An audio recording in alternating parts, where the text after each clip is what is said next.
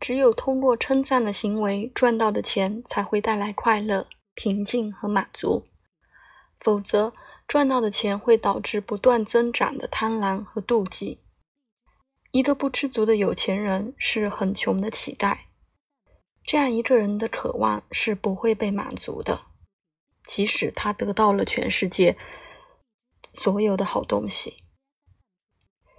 没有人能满足于不知足。摘自《大师的哲学》。在这章早前的时候，我提过，金星和木星传统上都被认为是吉星，使得生活更简单、更愉快，有利于财富和成功。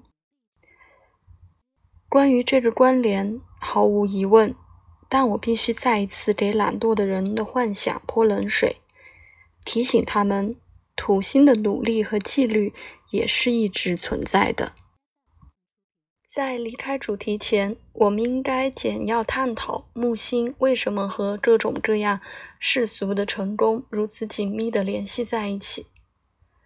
本质上，木星可能被认为是积极思考力量的生动证明。如果一个人在生活中传播豁达、宽容、快乐，他会吸引正面的回应。作为回报。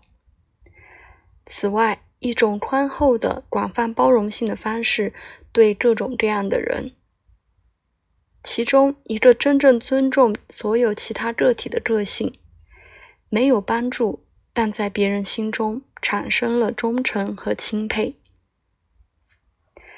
格兰特·路易写射手座类型的人时是这样表达的。成功是当生命活跃、机敏、热切、全心全意、热忱、心悦时所产生的事物，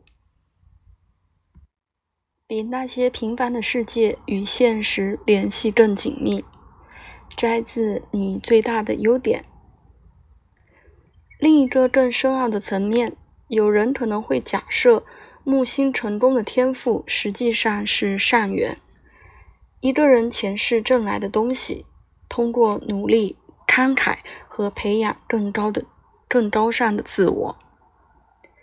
一个天生具有高尚观点的头脑和一种对更高的有益力量的内在信仰，更有可能完全不害怕。这样自然地打开了生命在所有层面上的机会。